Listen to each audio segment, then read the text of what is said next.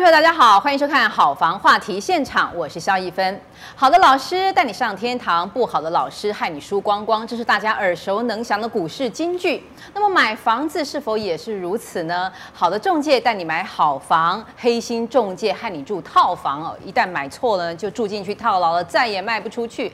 所以买错房比买错股票更是严重了好几百万倍哈、哦，所以更是要擦亮眼睛。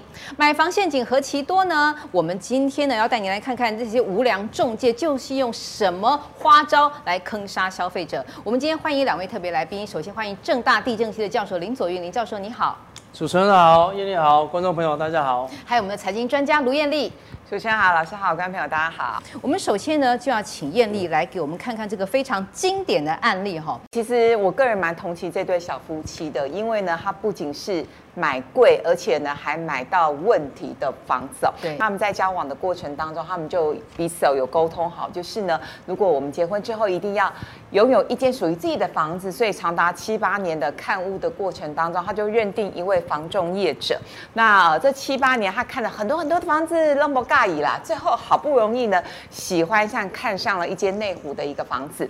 那呃，其实这对小夫妻，我觉得他们其实也也算是知识分子，所以他在看屋屋子的过程当中，发现这间房子装潢很新。很漂亮，他就想起来很多的房产专家曾经讲过说，哦，装潢很新很漂亮，极有可能是投客的房子，要小心，要提高警觉。所以他他就特别问了一下这个房中业者说，哎，这间房子的这个屋主他是不是投客呢？如果是投客的话，我就不要买了哦。那房中业者他会觉得啊，你都跟我说是投客，你不买，那我怎么可能会老实跟你说这就是投客呢？所以房中业者就跟这对小夫妻说啊，你不要误会啊，其实呢。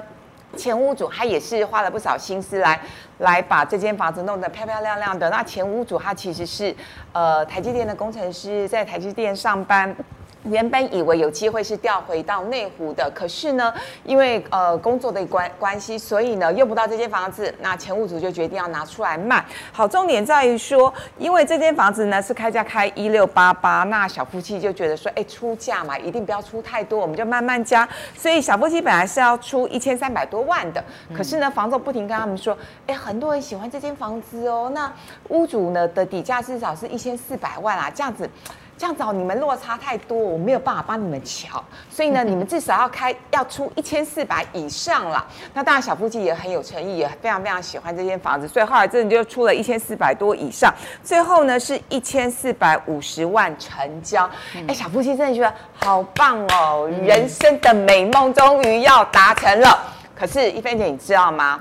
坏就坏在，因为呢，小夫妻急着要赶快成交。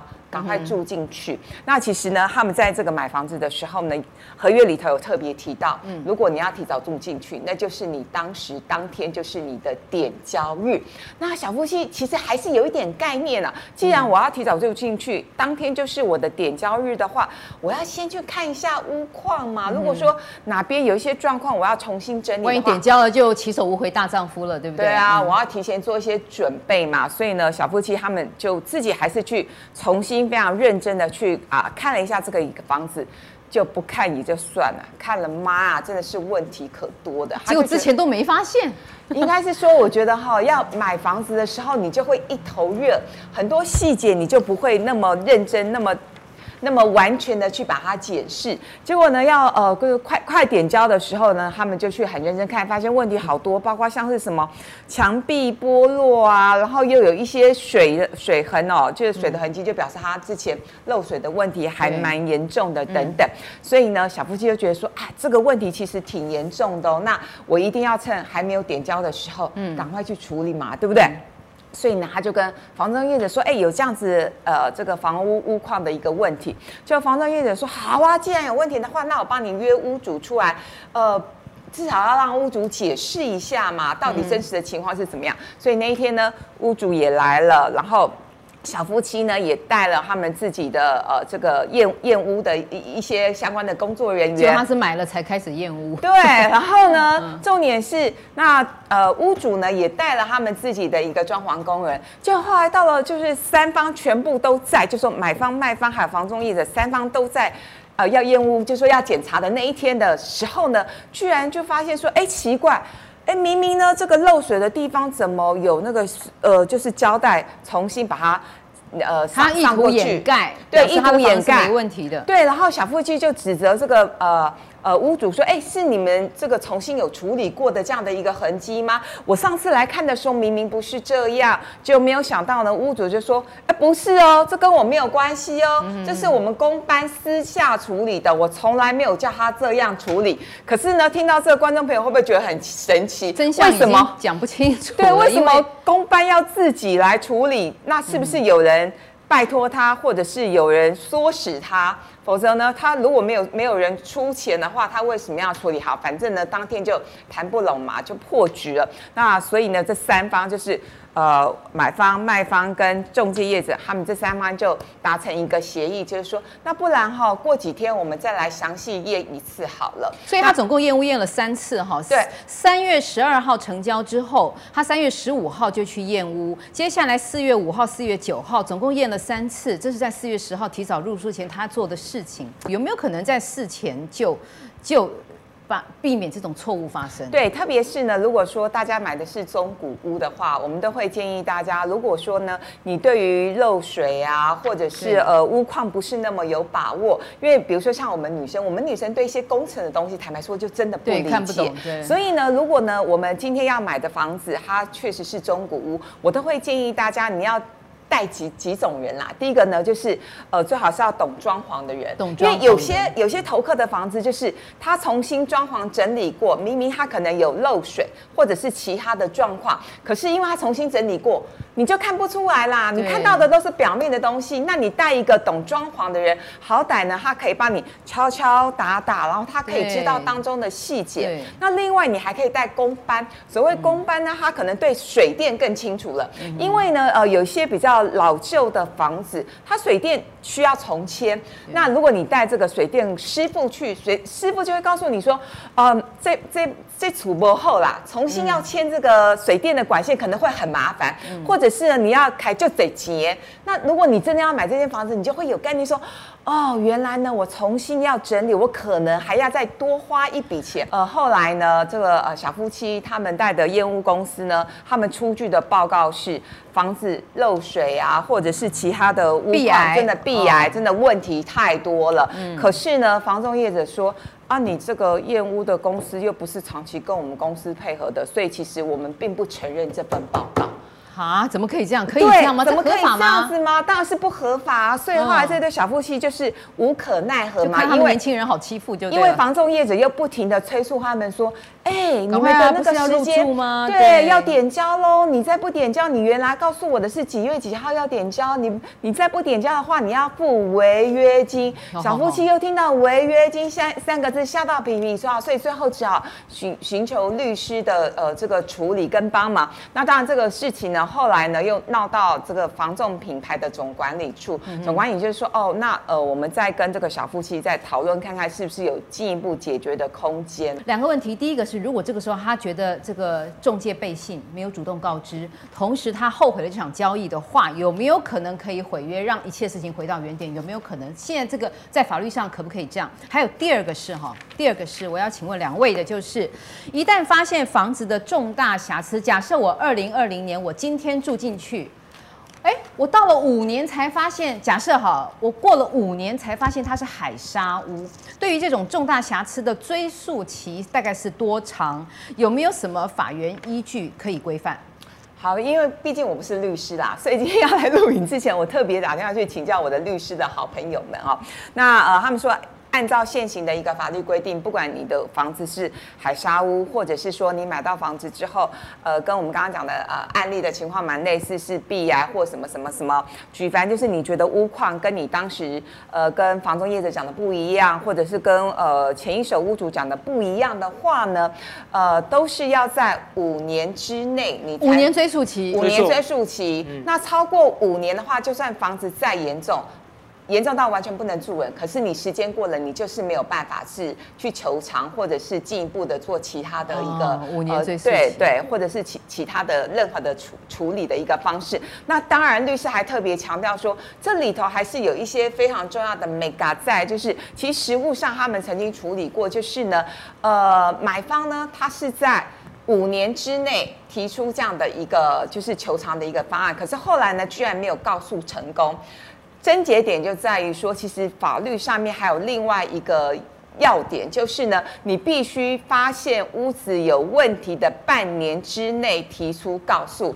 也就是说，如果说，哎，这个房子是海沙屋，你可能今呃一月一号，你你已经知道这件事情，你已经知道说它是海沙屋了。可是呢，你一直很忙，或者是你要出国，你都没有去处理，你都没有去处理，然后你突然想到说啊，好啦，八月一号，等到八月一号之后，你再来去找律师，要来提出告诉。嗯不行，不行，维护啊，哦、对，所以就是有两个要件要提醒大家，第一个是五年的追诉期，第二个是不管你是买到海砂屋或者是屋况有严重的瑕疵，都必须在你发现当下的半年之内提出告诉。所以认识律师朋友很重要，还有看我们节目也很重要。很多人都不知道嘛，这个半年以内要去。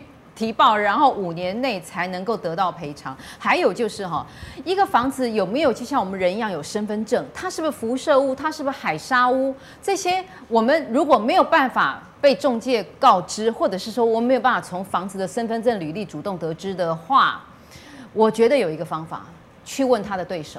嗯，我今天在卖这个房子，我当然不会自己掀开我的。八仓八给人家看，你去问对手。我自己就有一个这样的例子，我曾经想要买一栋房子，那那也算是中古屋，大概六七年的。然后呢，我跟 A 中介看了半天，我真的本来想买，我后来不知道为什么，我就去找 B 中介，我说：“哎、那个房子怎样？”我把门牌号码给他，结果他说：“啊，那个房子有非自然身故，你不知道吗？”我说：“哈，中介没有告诉我。”他说：“假设我要看的是十二楼，他告诉我说不是我要看的那一户，他说在他的楼上。”顶楼十五楼，曾经有一个屋主烧炭自杀，是因为财务问题。可是我的中介没有告诉我，但是我去问他的对手，他们两大品牌竞争，另外一个人，另外一家的中介告诉我这件事，嗯，所以我就没有买了，嗯。可是，一菲姐这个案例比较特别，因为呢，你是楼上嘛，对不对？呃，他不是当户，但我我介意。所以我，所以，所以我就不要。所以，呃，实实物上它并不构成凶宅，但是因为你会在乎，你介意，所以房仲业者他也没有违法。但是，大部分的哈，我们说这个买方刚刚这个年轻的夫妻哦，他基本上他事实上也没有买房的经验。对。那事实上，大部分的买方啊，他一辈子就是买一次房子的经验。哦，不像我们。那有的少数可能在换屋。对那所以说他大部分都没有经验，所以说我们选择好的房仲，嗯、他给我们带看，那看到呃应该看的跟看到甚至完全不该看的，或者是不需要注意的，我们自己不知道的地方都非常的重要。嗯嗯。好，因为我们自己不知道重点在哪里。对。啊，所以说刚刚的这个漏水的问题，嗯，不管是墙壁，啊、嗯，隔间墙也好，那浴室的旁边，要假如是顶楼的话，嗯，那顶楼。有可能屋顶也会漏水下来。对，好，那所以这个时候我们讲不清楚。刚刚燕妮所提的，嗯，你找工班，你找装潢，那甚至你可以找呃、嗯、技师，啊，这个这个土木技师或者建筑师对来帮你看一下。有朋友的话就请他吃个饭，那没有的话。啊，那负责这个工资，对，基本上就是给我们多一层的保障。还好他这个签了约之后就突然醒了，就去找验屋公司了。现在这个案子可能还在进行，我们不知道结果后来怎么样。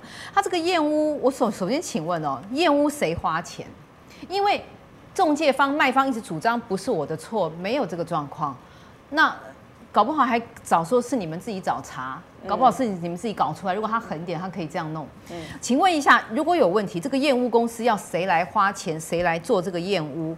还有就是哈，这个验屋公司他当时在看房子看了几次都没有发现问题。验屋公司用内视镜去看，才看到了天花板的壁癌渗水状况很严重。呃，我想请问的是，一般消费者在看房子的时候，有没有可能可以请业务公司去用内视镜来看这些事情？我我提一下。从理论的观点来讲，哦，假如我是买方，我会愿意承担这个验屋的成本。为什么？我们理论上有一个叫做利益冲突啊。哦。那假如是我支付卖方支付给支付验屋的费用的话，那验屋会听验屋验屋的。啊，我宁可我自己。那都听卖方的话嘛。买方的验屋一定会找茬嘛，对不对？对，到时候我再说我要修五十万，再去跟他杀价。对，所以验验屋基本上我认为。合情合理的情况之下，哦、那买方应该要来出这个。那因为你既然你出了，他就会帮你啊保啊保护你的权益，所以说这个小钱应该是可以出的。那他假如是真正专专专家的话，他可以帮你看到很多的问题，辐射也好，哦，这个漏水也好，哦，那还有海沙也好，海沙事实上困难度就高，因为他要再采采样啊。那有一些屋主啊，他卖方他不愿意给你采。嗯，好，那但是他们有时候目视倒是可以看得出来，比如说，嗯，什么是海沙？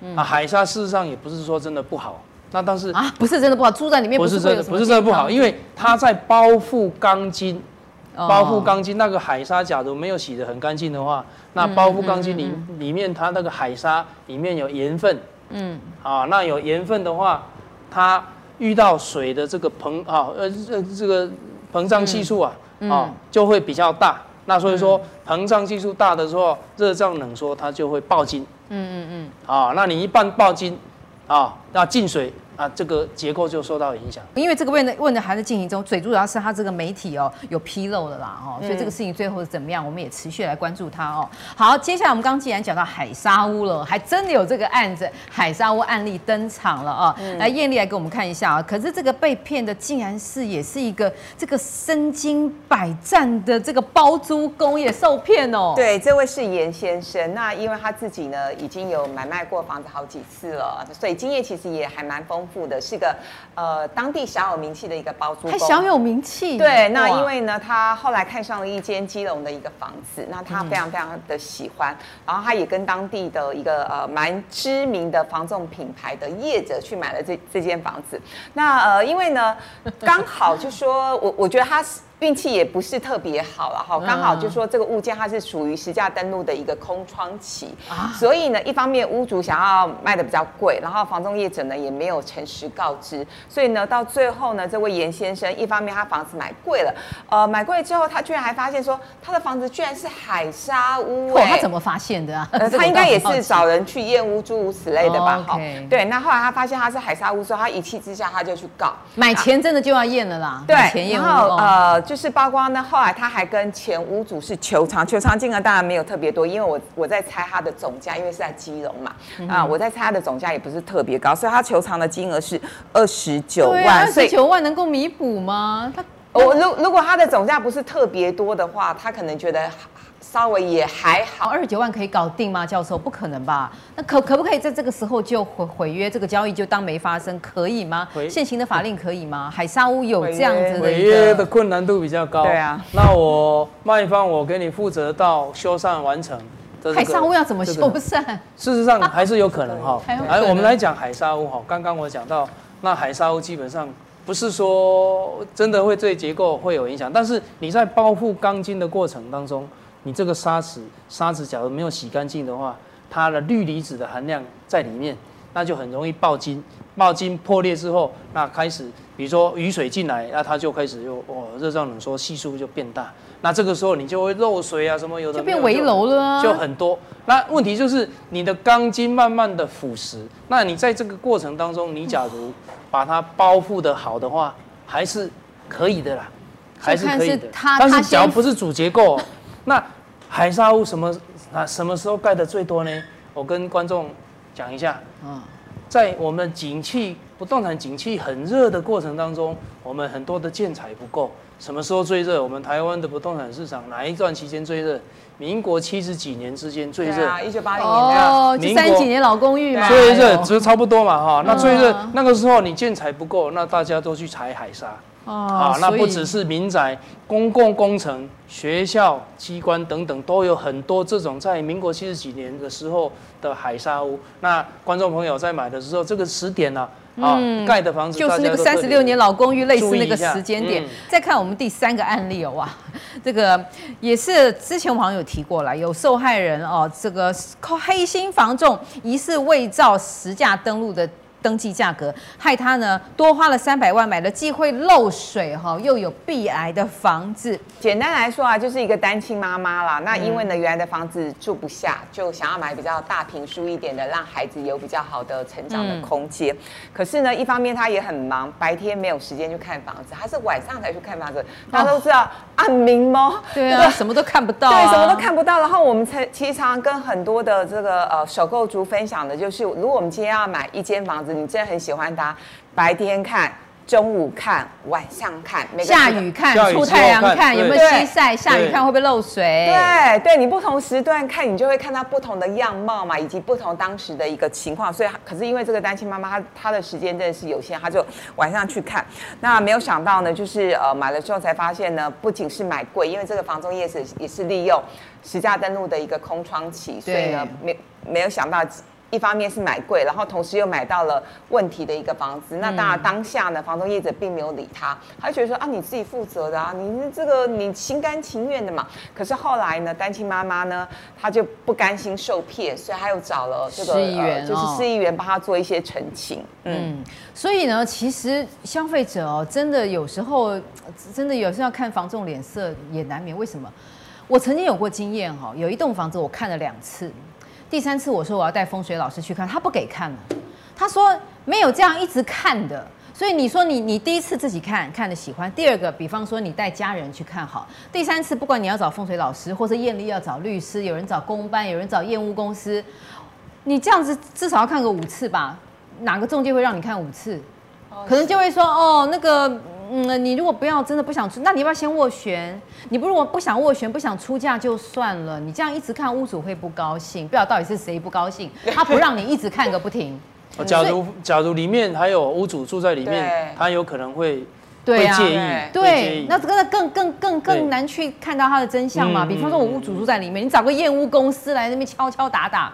所以真的有时候他们也难免犯错，是因为中介跟卖方的姿态有时候蛮高的。那如果你真的想要，有时候你不太好意思去把那扒光了看清楚，有时候真的是买钱有点看不清楚啦。嗯，很不容易，很不容易。那假如他是刻意隐瞒这些，他认为不想要给你看的，所以说我刚刚说带看，你选择呃。对你会负责任的中介是非常的重要。没错，他必须要站在你的立场。因为我们不是一天到晚在买房子嘛。没错，而且也没有办法，真的就是亲门踏户的去给他看个仔细，看到爽，衣柜打开来看呢，都连衣柜打开都不好意思，何况去敲墙壁，搞不好你那些动作是有侵犯性的，屋主会不舒服，中介有时候也会挡着。所以在这种情况之下，如何避免自己犯错？我们来看看黑心房仲坑杀买家的手法，这一些我们如何来预先心。里有底，针对这些项目一个一个来 check 哈。来，教授，我们来看虚第一个虚构实价登录，就是我们刚才提到的哦。嗯。那么虚构的案件因为实在太多了，所以有时候我跟朋友谈，哎呀，我们现在有实价登录三点零等等的。可是呢，朋友就回我一句说，实价登录不都是假的吗？哇，这个代机大雕。那请问我们要怎么样去研判这个实价登录的数字是真是假？教授。好，实价登录基本上还是真的啦。欸、那但是有少数。因为他要刻意他他呃调整它的价价格，啊登录出来的价格，所以说就有可能我们必须要小心一点。嗯，好，为什么？因为查实价登录它是三十个门牌号码，啊，很相对上是模糊的，比起之前没有还要好，但是还没有到。百分之百的精确。现在房仲有三点零，实价登录三点零就精确到每一户。哦，这个就有精确哦。嗯、那还有就是，它真正成交到规定你要上线之前，哦，有一些一个空窗期啊。那这个是啊，比如说一个月的空窗期，你还没有登录，那甚至是预售屋，他要现在的规范是要等到你完销啊。那开玩笑，我的预售你完销有可能是两年，那你一年前买的，我两年之后，对不对？嗯我还有时间差，我根本就查不到你的精确。所以买房不要急，你宁可先租，短租一两个月都好，要慢慢看，因为一失足真的成千古恨，嗯、可能这一辈子就拼不回来了。只有在什么时候要急？你确定房价会飙涨的那一刻，啊，比如说金融风暴结束，马上要飙涨，这个时候你就要挤一点。我刚刚讲的这个，但是前提选对标的啦，贵一点没关系，但是标的要对哈。资讯被隐藏或是选择性的揭露，然后这个时候价钱我们都已经有疑问了，当然要找好的房仲公司，找实价登录三点零，逐户的去登录。但是资讯如果被隐藏，就像我们刚才提到什么海沙屋啊、漏水壁癌都不告诉你，这时候该怎么办呢？我们比方说第一个哈。问邻居，有些这个房房屋况很糟，我想每一户状况应该差不多。你可能守株待兔，可能问问邻居。或是问问周边这个房子基本状况，其实每一栋应该价这个状况不会差太多，所以有时候可能要稍稍微勤快一点，或者是说问朋友、问专家，或者是问保全啊、问警卫啊。然后像我的做法就是我会带真奶请保全大哥 花小钱哦，你跟他靠交情嘛。对，第一次先不要问，你就多去个几次，第二次、第三次，他就会从他嘴巴里头透透露出很多秘密，他就跟你说，没错，上次哪里台风来的时候啊，我们这里淹到几楼。对，电力又那么会聊天哦，他真的是祖宗八代这个房都跟你讲。那我的 paper 是问对手，嗯哦，哦你就找问去，就走走到隔壁去问其他中介不就好了？他一定想尽办法说那房子的坏话，你再自己去判断。问社区，问邻居。哦，那我我买的房子的过程当中，啊，我刚好在看的时候，哎，有邻居在旁边遛狗。哦，哎，那也不错。陪他遛一段，不是 陪他遛一段，我就跟他说，哎，那请问您住在这边？啊，喜不喜欢啊？这个社区怎么样？嗯、哦，非常好，非常好。我们听到的，假如都是正面的，基本上就有一点点安心。对对，好，嗯、所以真的要勤快一点啦。嗯，哦，你你忙着赚钱，结果呢拼命亏钱。嗯、哦，你一年的你一旦那个房子买错，你一年的薪水都白花了。对所以这个时间重点比重分配是要有智慧的，不要说我被一个这个工作绑住，结果辛辛苦苦十几年的积蓄就赔在一个烂房子上哦。还有呢，这个虚构成交价做假合约，左手换右手垫高房价，这个我们也提过，说其实对于房价的认定，你虽然有喜欢，但你如果买贵了两三百万，心里还是会不舒服。怎么样去透视，就是究竟这是真假合约，左手换右手这种状况，一般消费者要怎么去查查这个事情？诶，实价登录里面，它价格假如交易太频繁。我们就可能有一些产生一些疑点，比如说才一个月就卖了？对，那是不是因为投资客进场又马上出场，或者是你刚刚这边所说的，是不是他左手换右手在垫高？啊，或者是诶诶，建商啊，有可能是建商，假如是新成屋的话，他送送装潢给你，啊，送装潢给之前的那一户，那结果哦，那啊，把一千八的房子垫高成。两两千万，哦，那我们就认为是两千万，嗯，好，那附近就两千万。问题是我们要买的这一户，基本上它是没有装潢，或者是别人有装潢，我没装潢，对对对，都要进去看了才知道，要要比较一下。好，看这个从虚构成交价来做假合约，就是坊间所谓的这个 A B 约哈，这个不是那么简单，说我今天一千万，然后卖给我弟弟一千三百万，然后呢，他再吐出来给消费者一千两百万来抬高价格，而是非常精密的，就是这个投资客，然后呢和黑心中介联合，再加上代书，甚至银行行员也在里面形成所谓的炒房四人帮，他们到底这是怎么串勾的？这个虚构的成交价啊，里面有可能就是我们的价格。的问题就是说，哎，我跟他讲好说，那我这个只是在作价而已啊，你无所谓，你只要给我一千八就好了。但是我要做两千啊，或者是建商给我的啊，增加送我装潢送送两两百，那我只是要给给他一千八啊，那他要要我作价做两千，这个情况你看到的实价登录有可能啊，少数会有这种的问题在。那另外呢，就是银行的行员，假如又有心想要来。勾结的话，哇，这个就问题又越来越大。为什么？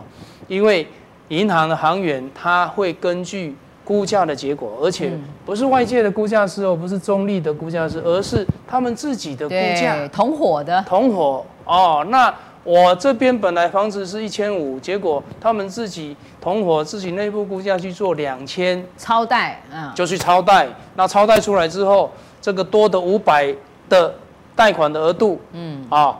那乘以八五八四十，那四百万，我们三三个人就分一分。哦，那银行假如没有发现他还没有违约，这个借款住进去的人哈，真的买到了还没有违约，基本上都还不会爆发。那最近几年还是有类似的情势发生。嗯嗯。好，所以啊。很多很多地方哦都会有隐藏性的，比方说报低车位价格、虚构装潢费哦。报低车位价格是怎么回事呢？我们通常在买车位哦，我们是买一个车位嘛，对不对？对。那这个车位我们一般来讲正常应该是给你十平。对，十平。我们不会再算说咋赔啊哈，一哦不会跟你说。呃，一呃，另外再算这个食品以外的价格，就是一个车位就算给你。问题是，他卖方啊，不管是新屋还是可能中古屋，他想要做的话，他跟你说，那我这个是一个车位，好，那事实上他就跟你登记一个车位。问题是，他这个车位登记给你登记五坪。